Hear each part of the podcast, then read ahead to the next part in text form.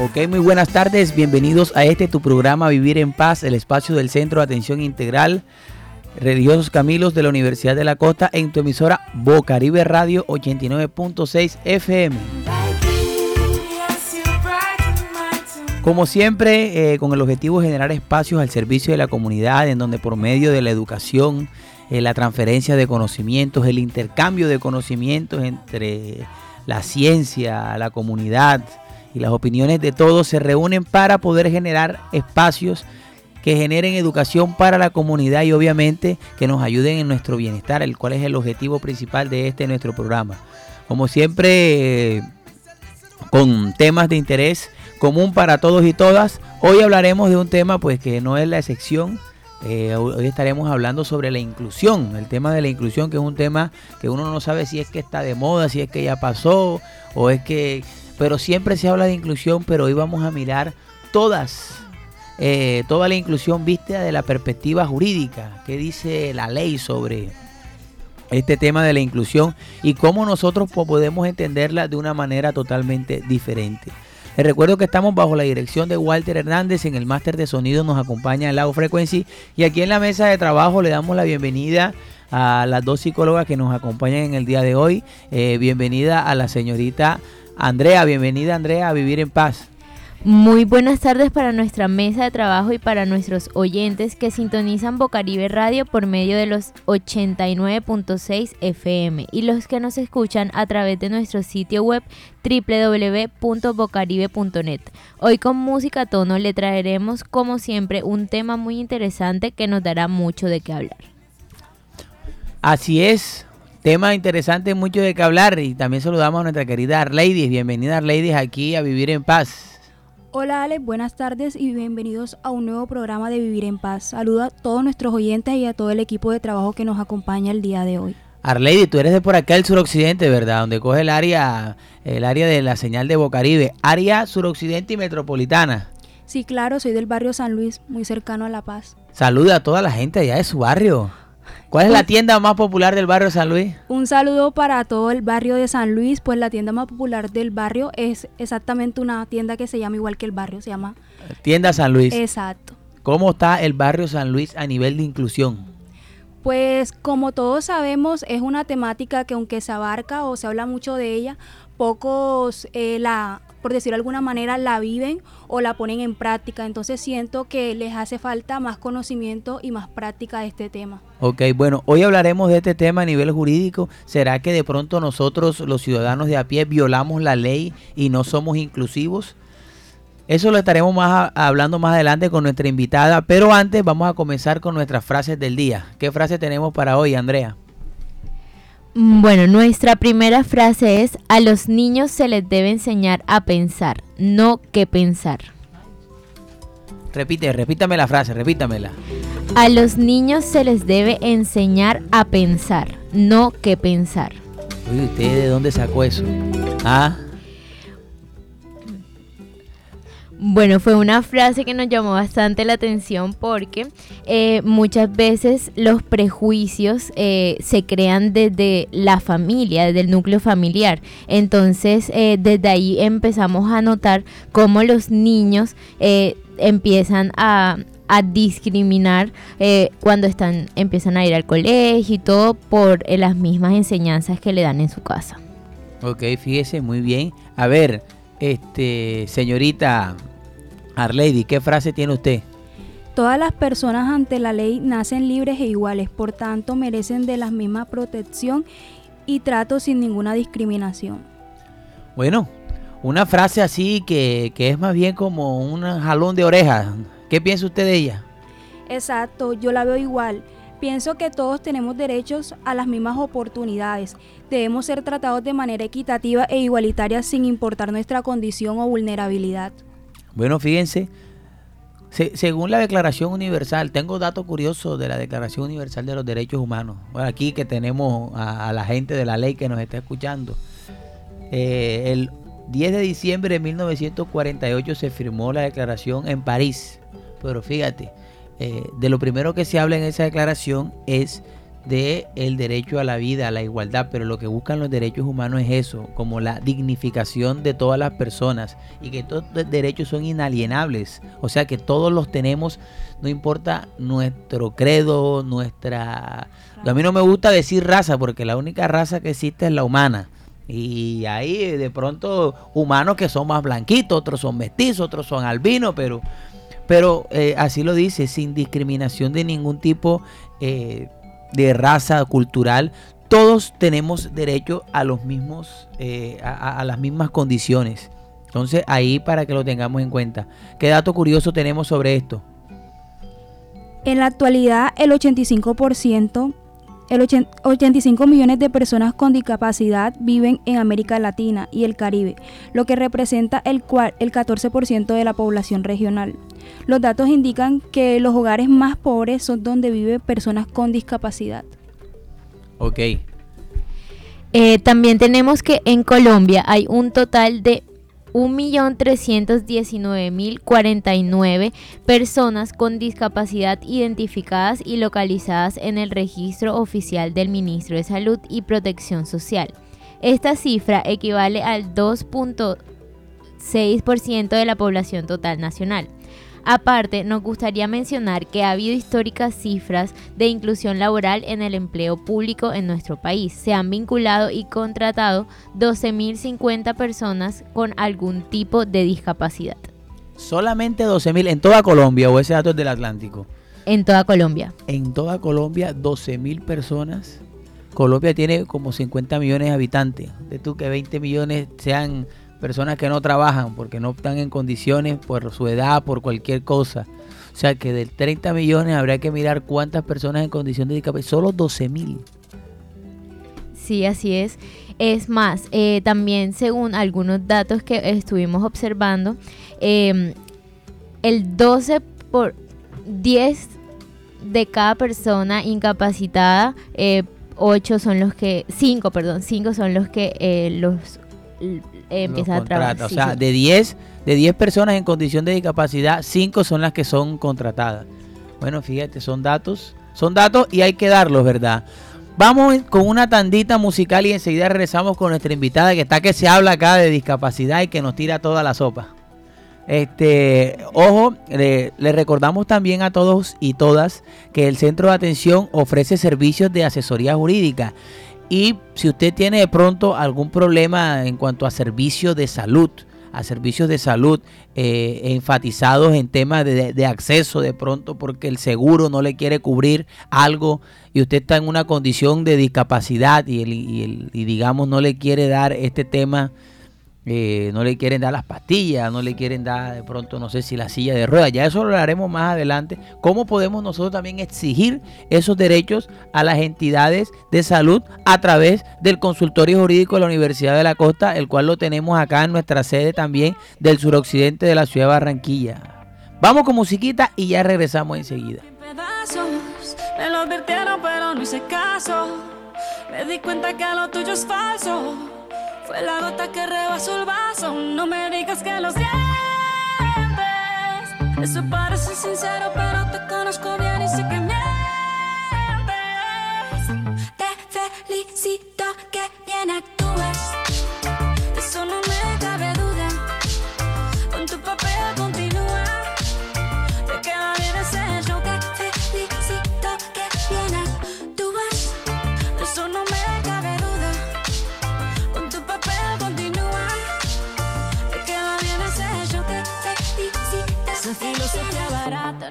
Lo siento en esa moto, ya no me monto. La gente de dos caras no la soporto. Yo que ponía las manos al fuego por ti. Me tratas como una más de tus antojos. Tu herida no me abrió la piel, pero sí los ojos. Los tengo rojos. De tanto llorar por ti y ahora resulta que lo sientes. Suena sincero, pero te conozco bien y sé que mientes. éxito, que bien actúas. De eso no me cabe duda. Con tu papel continúa. Te queda bien ese hecho. Te felicito, que bien actúas. De eso no me cabe duda. Con tu papel continúa. Te queda bien ese hecho. Te felicito, que bien actúas.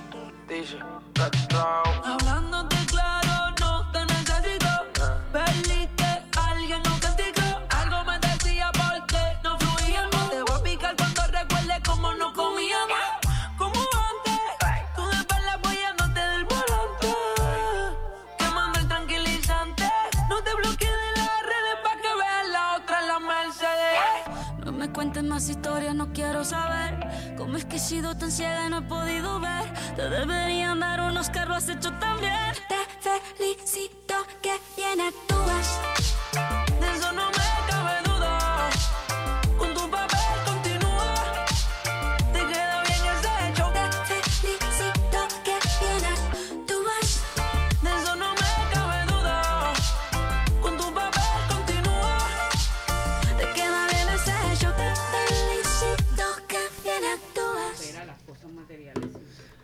Bueno, mi gente, y continuamos acá en este tu programa Vivir en Paz, el espacio del Centro de Atención Integral para que todos y todas pues estemos ahí a tope. Y hoy tenemos pues una invitada muy importante, eh, quien nos va a estar hablando de una temática también súper importante que como yo lo mencioné al inicio y como hemos estado trabajando, pues hoy estaremos hablando del tema de la inclusión. El tema de la inclusión, pues que es un tema muy, muy importante, pensaría yo que para todas las, todas las personas, porque de una o de cierta manera eh, o promovemos o también somos eh, cómplices de esa exclusión que a veces le damos a otras personas. Hoy nos acompaña nada más y nada menos que la profesora María Mónica Fernández, eh, profe, es del consultorio jurídico de la Universidad de la Costa, coordinadora del consultorio jurídico y hace parte de todo el equipo de profesionales que están acá en la universidad. Le damos la bienvenida a la profe María Mónica. Profe, bienvenida a Vivir en Paz. Muchas gracias, Alex. Muchas gracias a la mesa de trabajo por esta valiosa invitación y por propiciar estos espacios académicos para poner en conocimiento a toda la comunidad de las leyes y de los derechos que tienen. Eh, profe, pero antes de, de que comencemos a hablar de todos los derechos de la gente, háblenos de usted. Estaba aquí. eh, ¿Quién es, quién es usted, María ¿De dónde, su, ¿De dónde es usted? Yo soy de aquí de Barranquilla. Currambera, currambera, carnavalera.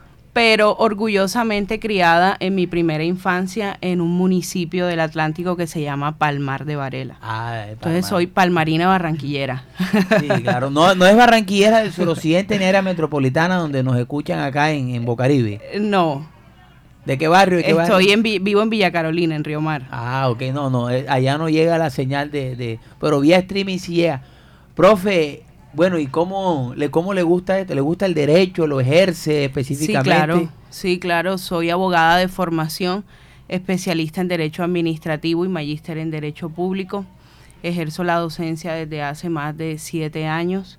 Creo que es mi vocación. De todos los, los roles que yo ejerzo como profesional, la docencia para mí es el más importante. Ok, pues la docencia, ¿le gusta mucho el tema de la docencia, profe? Sí, sobre todo en la educación superior. Entonces, Mm. actualmente me desempeño como docente tiempo completo del programa de Derecho y como coordinadora del área de Derecho Público del consultorio jurídico de la Universidad de la Costa. Entonces, y, y anda metida en este tema de la inclusión. Sí, nosotros, eh, sobre todo en el consultorio jurídico, estamos haciendo un trabajo de crear o de formar el consultorio inclusivo para garantizarle una atención integral y oportuna a todas las personas que hacen parte de esta población en condición de discapacidad. Ok, muy bien. Profe, quiero primero que nos aclare. Voy a yo a- aquí a tirar eh, lo que medio sé para tener en cuenta. O sea, cuando hablamos de inclusión específicamente, estamos hablando de personas en condiciones de discapacidad o cuando hablamos de inclusión también estamos hablando, por ejemplo, de niños con capacidades excepcionales o estamos hablando de pronto de personas víctimas del conflicto armado o victimarios del conflicto armado. Ahí también entraría en el término de inclusión o la inclusión específica en este, cam- en este campo del que estamos hablando hoy, eh, jurídico, va encaminada a solamente a personas que tienen una condición de discapacidad. Sí, eh, de hecho va dirigida a todas las personas que tienen están en condición de discapacidad y a los niños en materia de inclusión educativa, a todos aquellos niños que tienen alguna eh, patología que pueda perjudicar o disminuir su aprendizaje. A esto nos referimos a los trastornos cognitivos, por ejemplo, o eh, de conducta, como por ejemplo el TDAH, el trastorno de déficit de atención. Entonces, cuando hablamos de ley de inclusión, eh, nos referimos a esta población en condición de discapacidad y todos estos niños, niñas y adolescentes que podríamos catalogar hacen parte de la población neurodiversa. Tú que eres psicólogo sabes más de eso que yo, Ale. Ojo, yo de eso no sé mucho porque también aclaro, es que yo soy psicólogo social. Aquí hay un área de la psicología. De pronto Andrea, Andrea Mendivil acá, que sabe un poco más de la parte neuropsicológica. Eh, yo le dejo a, todo, aquí tiene su campito del conocimiento, le dejo todo a los expertos, pero veo que usted maneja muy bien este tema de, de, de los tipos de... Uno más o menos conoce, pero por darles un ejemplo, eh, acá tenemos un caso, por comenzar, aquí en el centro que nos llegó hace como dos semanas, un caso de una un niño, una niña, eh, el, un niño, perdón, que llega al colegio entonces el niño se pone como intenso, no quiere quedarse y la profesora enseguida llama a los papás para que se lo lleven. Error, Alex. Ese es el, ese es el primer error que están cometiendo, sobre todo en las instituciones que prestan el servicio público de educación, sobre todo en aquellas que son parte del Estado, las instituciones estatales. La ley 1618, que es una ley estatutaria, es la ley de la inclusión, se llama ley 18 1618 de 2013 y tiene como finalidad garantizar y asegurar el ejercicio efectivo de los derechos y deberes de todas las personas en condición de discapacidad. ¿Cómo se hace esto? Esto se hace mediante la aplicación de medidas inclusivas de eh, la implementación de planes, programas y proyectos dentro de las instituciones educativas, sobre todo para preservar el derecho fundamental a los niños a la educación. ¿Qué pasa con estos niños? Y es el caso puntual que tú me estás planteando. En los colegios actualmente, y a pesar de que la ley lo estableció y se lo ordenó al Ministerio de Educación, debe contar con un equipo interdisciplinar que se encargue de prestarle los servicios requeridos a los niños. Además de eso, obliga a que en las instituciones de educación básica, primaria, preescolar, incluso de educación superior, se realicen exámenes con enfoque diferencial. Ojo con esto que voy a decir porque es muy importante para todas las mamitas y papitos que nos están escuchando y de pronto sus hijos se encuentren en esta condición. Es muy importante que usted como papá logre un diagnóstico de su hijo vaya a un centro de salud, a su EPS, solicite una cita para que le asignen un psicólogo, un neurólogo y ya luego los exámenes pertinentes porque usted con ese diagnóstico debe dar, poner en conocimiento a la institución educativa de esa situación para que se active todo el protocolo que establece la ley. Y al niño, por ejemplo, al niño que padece de TDAH, que es un niño que le cuesta trabajo concentrarse, y además de concentrarse, ellos tienen una cualidad, una característica y es que empiezan una tarea y no la terminan. Entonces, ¿qué establece la ley? Para terminar Demoran para terminarlas, exacto. Entonces, ¿qué establece la ley? Si el examen para los niños tiene 30 preguntas, para el niño con TDAH, que su papá ya llevó el diagnóstico, ese examen debe tener menos preguntas, digamos que unas 20. Pero esas mismas 20 preguntas deben evaluar lo mismo que se le está evaluando a los demás compañeros. Y muchas veces en los colegios, sobre todo en los distritales, esto no está pasando. Entonces pasa lo que tú nos comentas. La queja, llaman al papá, incluso los amenazan con que van a perder el cupo. Y eso es totalmente preocupante, porque la ley también establece algo, y es que las instituciones educativas deben preservar por la permanencia académica, garantizar el acceso y la permanencia académica de estos niños en condición de discapacidad o que tienen algún trastorno de aprendizaje cognitivo o conductual. Bueno, aquí está la profe María Mónica dándonos sopa y seco sobre eh, la, la, ley de inclusión y cómo los colegios deben aplicarla. Profe, eh, una pregunta, ¿cómo se divide esta ley? ¿Tiene alguna algo específico? Por ejemplo, trabajamos con los niños en esta parte, se trabaja en la ciudad de esta forma, con los colegios con esto. O sea, ¿la ley es amplia o solamente se limita a temas de educación?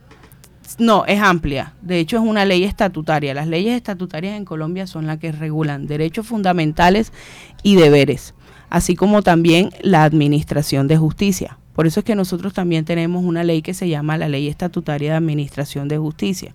Entonces, ¿qué dice esta ley? Esta ley en cada uno de sus artículos llama a todos los ministerios a que deben actuar y crear políticas públicas encaminadas a hacer efectiva la inclusión. ¿Cuándo salió esta ley? En el 2013, en, febrero del 2013. esta, ley del 2013 al 2020, siete años más dos, nueve años tiene esta ley. Y tenía un principio que era la progresividad.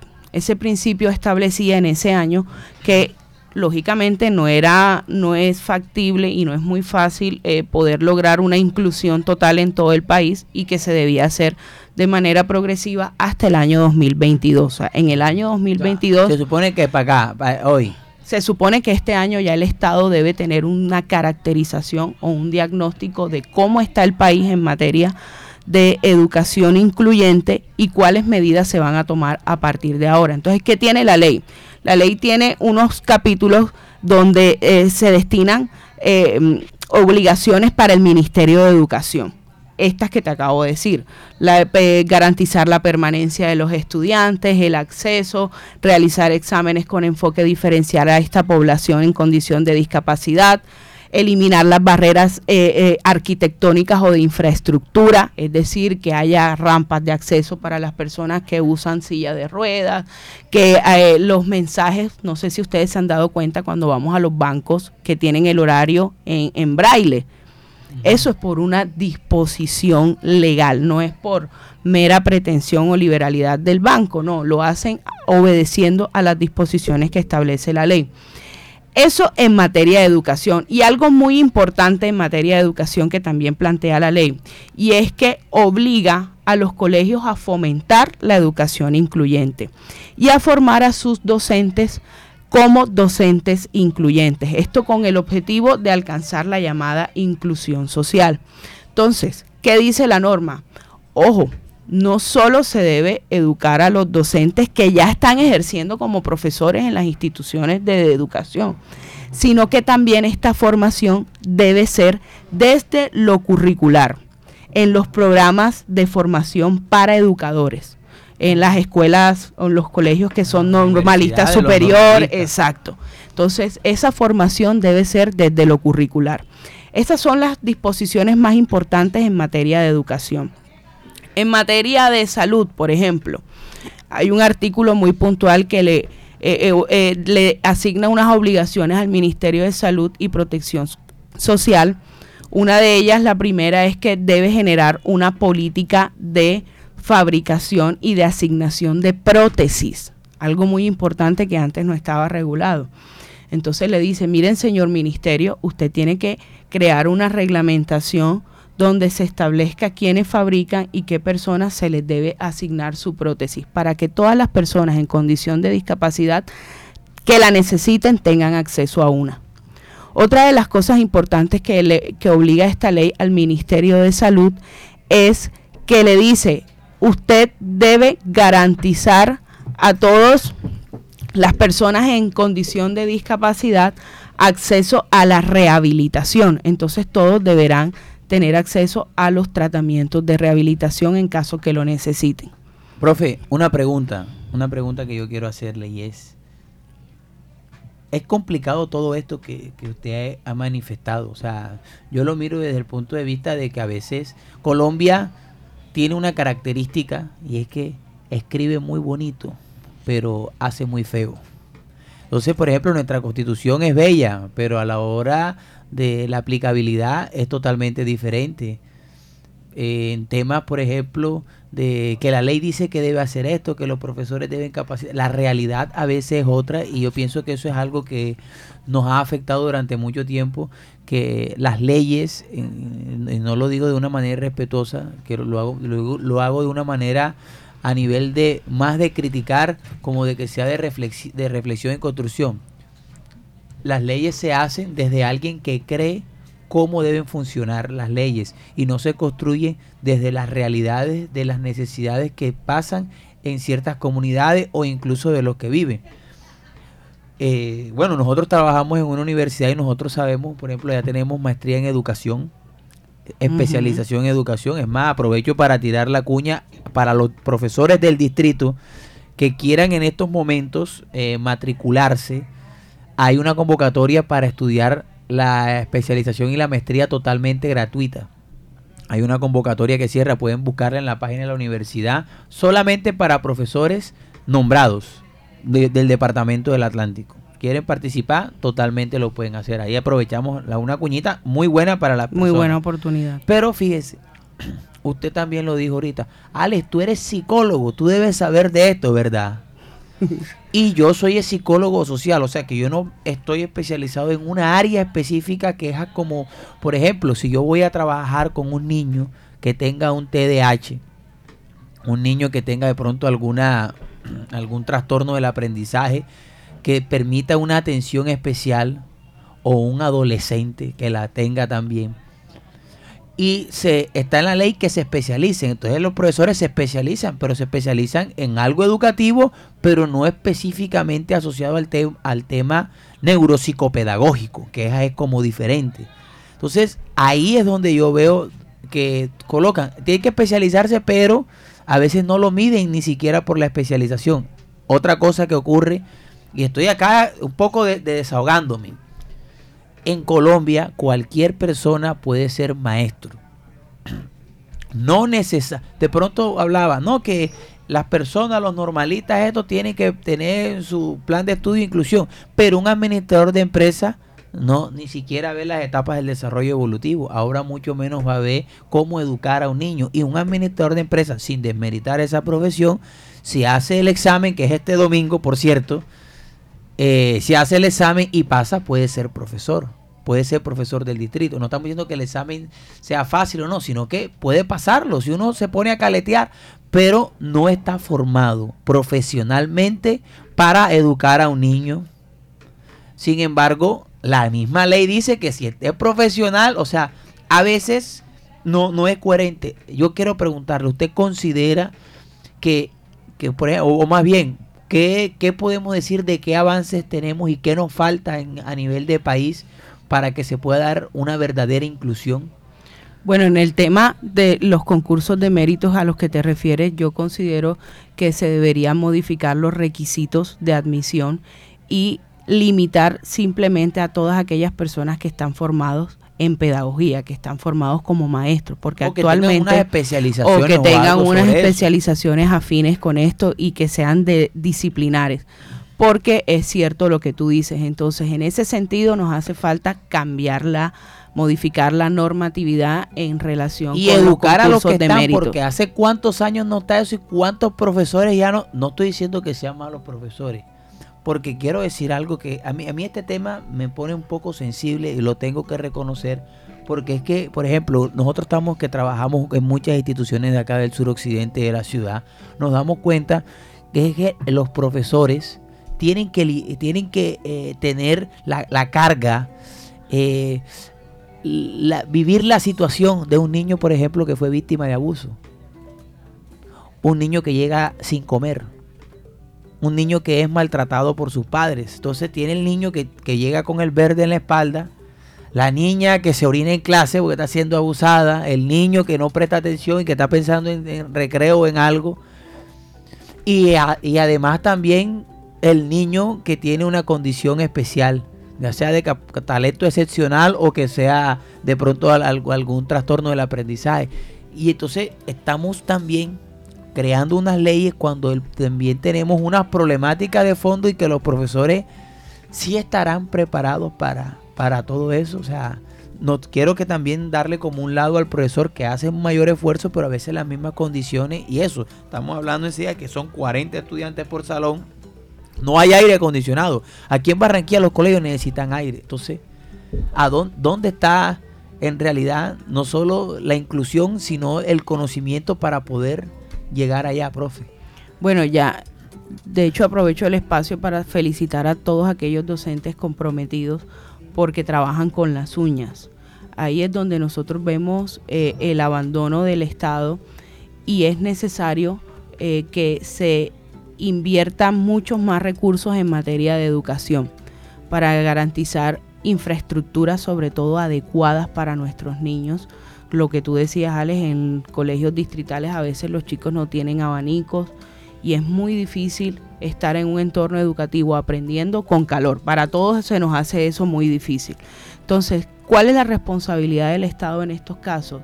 Invertir y destinar muchos más recursos en materia de educación. Eh, garantizar que nuestros docentes se preparen, tengan las herramientas para atender a estos niños. Y algo muy importante que también establece la ley 18 del 2013, y es que las instituciones estatales deben contar con un equipo interdisciplinar para la atención de esta población estudiantil. ¿A qué nos referimos cuando hablamos de un equipo interdisciplinar? Que esa responsabilidad no solo está en el docente encargado de un salón, que es el docente de, no sé cómo le llaman ahora, en mi, en mi, en mi, en mi época era el profesor de la clase, el, titular, el tutor titular. Y los demás eran pues de cada materia. No es solo de responsabilidad del, del profesor titular que se dé cuenta que el niño tiene necesidades especiales o que se dé cuenta que el niño está siendo víctima del maltrato, sino que también el colegio debe contar con psicólogas, pedagogas, debe contar con trabajadoras sociales, terapistas, ocupacionales. Es muy importante que tengan todo ese equipo. Pero un colegio tiene mil estudiantes y, tiene un solo una, psicólogo. una sola psicóloga. Así es. Nosotros lo vivimos o no tienen. Nosotros lo vivimos toda la razón. Nos mandan o tienen una psicopedagoga que ya también a veces tiene sus añitos encima por todo lo que ha trabajado. Entonces terminan acá. A nosotros no, nos remiten muchos pacientes, pero uno se da cuenta es que no es que el psicólogo no quiera trabajar o algo, es que no tiene ya la, no tiene la capacidad para poder resolver. Vamos a escuchar unos mitos, profe, que tenemos aquí sobre la inclusión y usted nos dice si son mitos o si son verdad en esta sesión que se llama Los mitos de la calle. Los mitos de la calle. El primero es ¿Usted considera que la inclusión crea favoritismo en los grupos minoritarios? Mm, no, no crea favoritismo. De hecho, la inclusión es un derecho que tienen las minorías, en especial la población en condición de discapacidad. Bueno, eh, como segundo mito tenemos, las personas con discapacidad necesitan siempre que se les proteja y cuide. Es una realidad tenemos que, darnos cuenta que una persona, por ejemplo, usuaria de silla de ruedas, no goza de su derecho a la libre locomoción como de pronto lo hacemos nosotros que no somos usuarios de eh, la silla de ruedas. Entonces siempre necesitará que la sociedad se adapte a sus condiciones para que él pueda ser parte activa de esta que se limita, es decir, tiene limitaciones. No, tú quieres llegar a la alcaldía, hacer un trámite, a radicar un derecho de petición, pero si llegas a la alcaldía en tu silla de ruedas y, una, y no hay una rampa de acceso, inmediatamente se creó una barrera. Entonces, no es que se trate de que siempre hay que cuidarlas, no, no, es que el Estado debe preservar y garantizar, asegurar el ejercicio efectivo de sus derechos fundamentales y que participen activamente de la sociedad. Hay una, una película muy famosa, se llama Temple Garden, es de una mujer que vive con autismo, de tipo Asperger, que es un tipo de autismo que está dentro del espectro. Y esta mujer eh, es fue universitaria, hizo su maestría, ya está para doctorado y da conferencias sobre autismo, de cómo, cómo sobrellevar y vivir con el autismo. Y ella dice algo que le enseñó su madre, y es siempre supe que era diferente, pero no inferior. Entonces, como para algo, nosotros acá en La Paz, en el centro, tuvimos una chica que tenía un tipo de discapacidad de baja visión, no veía el 90% y lo que veía lo veía negro, se pegaba unos totazos.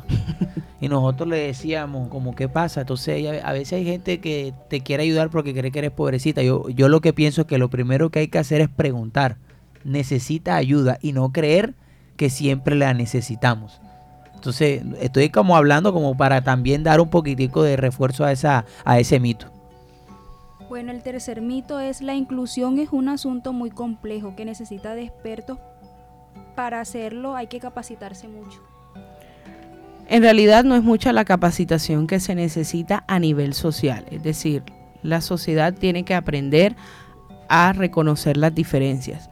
La capacitación se requiere más bien en materia de educación, lo que hablábamos ahorita, para que eh, sobre todo nuestros niños, niñas y adolescentes que se encuentren en alguna condición de discapacidad cuenten con el equipo necesario y las personas altamente calificadas para que los ayuden dentro de su proceso de rehabilitación y de acompañamiento. Entonces, básicamente es eso.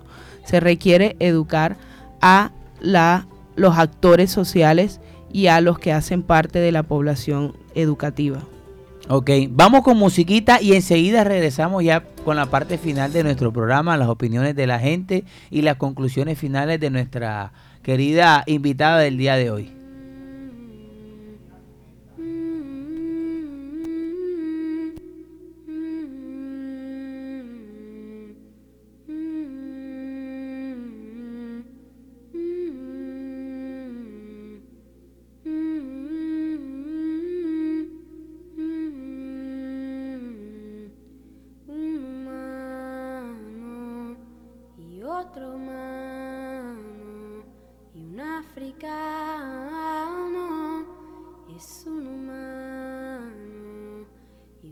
y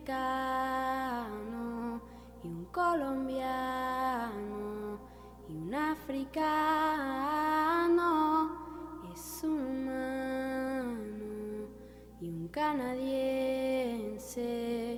y un boricua y un argentino es un humano y un colombiano.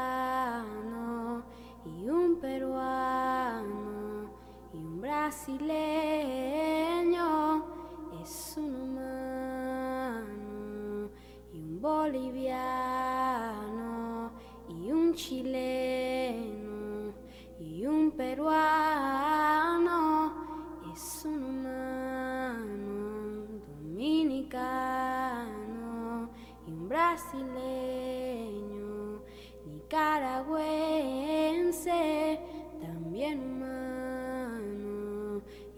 boliviano y un colombiano, venezolano y un cubano y un cubano y un colombiano y un mexicano, también humano, yo soy humano, tú eres humano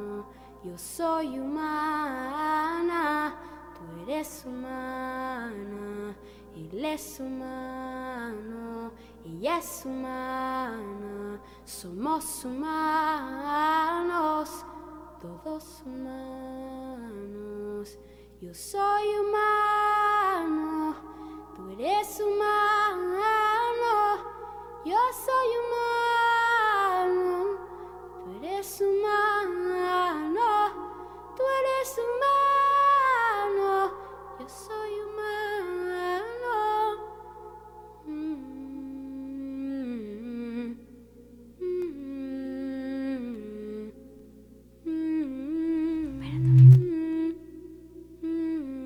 continuamos en este tu programa eh, Vivir en Paz, el espacio del Centro de Atención Integral en tu emisora Bocaribe Radio 89.6 FM. Hoy trabajando el tema de inclusión. Eh, ha, ha, sido muy chévere. Profe, ¿cómo te has sentido en el programa el día de hoy? Súper chévere, Ale. Lastimosamente no nos alcanza tanto tiempo para poder hablar de todo esto que estamos aquí hablando, que me parece a mí pues súper interesante, pero bueno, ahora viene una parte del programa muy importante y es la opinión de la gente. ¿Qué opina la gente sobre el tema de la inclusión? Entonces, pasemos a esta sesión que se llama Lo que dice la gente. Ey, lo que dice la gente. Oye, lo que dice la gente. Lo que dice la gente. Sí, lo que dice la gente. Escucha lo que dice la gente. En vivir en paz, lo que dice la gente. Eh, buenas, mi nombre es Fernay Pertus, vivo en el barrio La Paz. Eh, la verdad, pues no he tenido ningún inconveniente con personas discapacitadas, ni pues ni con su color, ni nada de eso. Todos pues somos iguales, vivimos bien eh, debemos pues tratarnos todos por igual, ya que todos somos seres humanos. Mi nombre es Melvi Herrera. Eh, la nieta mía estudia en el colegio Fe y Alegría, en el barrio Olipaya. Entonces ella es morena bastante y le hacen bullying porque es morena. Entonces ella no quiere ir al colegio a veces por eso y entonces, está, no sé, bueno, fíjate, ahí la gente también lo miran como el tema de inclusión, como, como en cuestión de minoría racial, De la minorías gente. raciales, así es. Pero esa abuelita eh, tiene que eh, poner en conocimiento a la institución educativa, en este caso el Colegio Fe y Alegría, de la situación que está viviendo la niña para que realicen todo el acompañamiento. Aquí también hay que tener en cuenta que es responsabilidad no solo de la institución, sino también de los padres de familia. Entonces, educar a estos niños que están haciendo bullying y también eh, llamar a los papás para que desde casa vayan manejando una educación inclusiva con sus hijos y enseñarlos a que Colombia es un país diverso, como lo establece nuestro artículo 2 de la Constitución, pluralista. Eso quiere decir que aceptamos toda la diversidad cultural, religiosa, ideológica. Ok, profe, ¿cuáles son los casos más comunes que a veces las personas no denuncian o casos que, que la gente piensa que son normales pero que podrían eh, ser eh, ayudados desde el consultorio jurídico, que es lo que también estamos buscando, que las personas hoy que están que nos están escuchando sepan que cuentan con un consultorio jurídico acá en el suroccidente, acá en el barrio La Paz eh, de la Universidad de la Costa y que estamos aquí para ayudarlos. ¿Cuáles son esos casos que a veces la gente no sabe y que de pronto los podemos invitar para que se acerquen?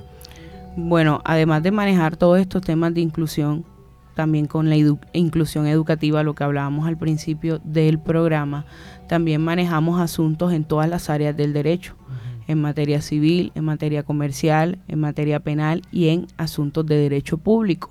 Asuntos de derecho público incluimos, por ejemplo, toda aquella asesoría relacionada con servicios públicos domiciliarios, que es un tema que ahora nos Oye, tiene a todos. Vamos a hacer eso. Es, ese yo quiero que hagamos un programa de ese de servicios públicos. Listo, Ale. ¿Cómo? Porque yo tengo, o sea, nada más para un adelantico, nos quedan ya cuatro minutos, rapidito. Imagínense que este, yo creo que lo dije la vez pasada, ¿sí? porque cada vez estuvimos hablando de derechos y, con- derechos y deberes de los consumidores con una profesora también de derecho de la universidad. Me, no me llegó el recibo de la luz. Y después me llegó do- dos recibos juntos en uno solo. Y me podía, y me llegó súper caro, casi el doble, así, o sea, demasiado. Y fui a y llamé, oye, ven acá, este recibo. Este, por favor, para que me lo, que me digan que, que, que por qué me llegó tan caro. No, su contador está bien. Ah, pero ¿y cómo saben si yo no he pedido ni siquiera una revisión? No, cuando lo van a tomar la muestra ahí sale que está bien. Sale que está bien para ustedes, pero para uno. O sea, ahí en ese caso, uno le toca pagar porque si no te la cortan. Sí, Ale, ese es el problema y es que hay una posición dominante por parte de las empresas prestadoras de los servicios públicos domiciliarios frente a los usuarios o suscriptores del servicio. Entonces, ¿qué pasa? Que no tenemos opción, ¿verdad? Sino pagar y ya luego interponer, a- a- activar la vía gubernativa, es decir, interponer los derechos de petición y los recursos a los que haya lugar, solicitando una aclaración, por ejemplo, de esas facturas a la empresa de servicios públicos o solicitando una revisión para que te expliquen las razones por qué el recibo llegó tan caro, por qué el recibo, el primer recibo no llegó y te llegó doble, pero sí hay que reconocer que nos encontramos ante una posición dominante. Estamos en desventaja ante las empresas de servicios públicos domiciliarios. Y más eh, eh, con aire, que es así. No, no, ni te cuento. Hay un descontento en toda Barranquilla general, como lo dice aquí nuestra compañera, por el tema de aire. Ojalá a partir de noviembre, según los ajustes que hizo el Estado, empiecen a disminuir esas tarifas tan altas de un momento a otro. Entonces no sabemos si el problema de aire fue una buena solución o fue peor la La- solución sí. que el problema. La cura ha sido peor que la enfermedad del Así es, Caribe. así es, ¿Cuándo vamos Ale. a tener nosotros una luz? Bueno, lo, lo, lo único que le puedo rescatar a aire es que avisa cuando se va la luz a veces. Bueno, por lo menos. a veces avisa. Mañana vamos a quitar la luz todo el día, pero le, le avisamos para que sepa. Y las quita un domingo, que es lo peor. Desde las 5 de la mañana, pero antes lo otro se iba a cualquier hora. Pero bueno, aquí estamos hablando de otra cosa, profe. Queda comprometida acá Claro que sí, claro ese que es un sí, tema Ale. que nos interesa, mire, a todos, a todos y todas. Saludos a quien le quiere enviar eh, en el día de hoy para ir concluyendo. ¿A quién le envía saludos? A todos mis compañeros del consultorio jurídico y centro de conciliación de la Universidad de la Costa. Eh, Allá al, doctor Ramón, al doctor Roberto, a Benjamín. A ver, ¿a quién le envía saludos a usted, señorita? Que ahorita le envió saludos a todo su barrio. ¿A quién le va a enviar saludos ahora? Él le envió saludo a mi familia, espero que estén escuchando la emisora. Sí, sí le están escuchando. Usted le dice que la, que la coloque. Claro que sí, para que nos escuchen. Ah, bueno. A ver, ¿a quién le envía usted saludos, Mendivil? Le envío un saludo a Miguel Brigante.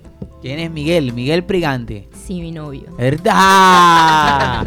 Ahí la, la dijeron, como no me salude, que no sé qué, es que tienes un No novio. te creo que estás allá. Tienes un novio allá en La Paz. Tienes un novio allá en La Paz. Bueno, por lo menos sabemos que hay un oyente fiel. Les recordamos que estuvimos aquí en la compañía este, de Loud Frequency en el máster de sonido. Y este fue su programa Vivir en Paz. Nos vemos el próximo jueves en otra emisión de este tu programa favorito.